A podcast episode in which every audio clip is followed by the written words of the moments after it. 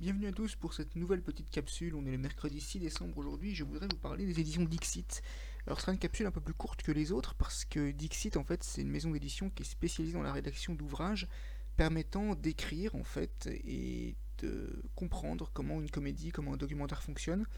Donc, je vous présente quelques livres, donc notamment le livre de Florence Marie Piriou. Vous écrivez quels sont vos droits. En fait, c'est un livre qui parle donc des droits juridiques, des problèmes financiers qu'il faut résoudre.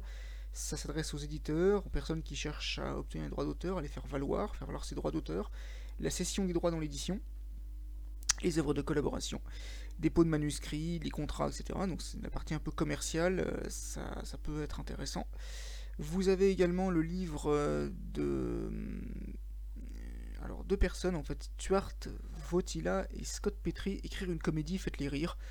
Donc voilà, asseyez-vous, fermez-la, éclatez-vous les boyaux. Donc vous avez plusieurs exemples qui sont cités à chaque fois, de comédie et les enfants, etc. Et on pourrait d'ailleurs on pourrait d'ailleurs poursuivre avec le, le livre de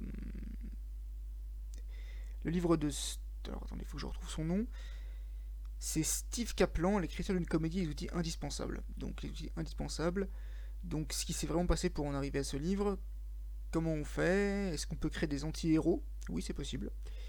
Vous avez aussi d'ailleurs le livre de Jürgen Wolf, la sitcom. Alors, c'est comme pas forcément une comédie. Ça peut, c'est une comédie de situation, certes, mais je veux dire, c'est pas forcément un truc avec des réenregistrés, etc. Et ça peut être pas mal. Si vous vous intéressez à ça, ça peut être pas mal. Et on va terminer avec un dernier, un dernier ouvrage. C'est l'ouvrage de Linda Seger, Créer des personnages inoubliables. Parce que c'est vrai que dans les années 90, on a souvent le même stéréotype, les hommes qui sont forts, qui exercent des métiers dans lesquels il y a une certaine condition physique, telles que les, contre-maîtres sur les chantiers, les médecins dans les hôpitaux. Donc on décrit souvent ces gens-là comme ayant un physique assez bien bâti. On verra que c'est pas toujours le cas et que parfois on peut aussi exercer un métier dans lequel euh, on n'est pas aussi nomade et pour lequel ça peut fonctionner aussi. En tout cas, c'est vraiment très sympa de lire ces, petits livres. Donc voilà, il y en a plein d'autres, donc je peux pas tous les citer, c'est pour ça que la capsule est un peu plus courte, mais en tout cas, c'était moi ça m'a bien plu. Merci beaucoup d'avoir suivi cette petite capsule de vidéo et à bientôt.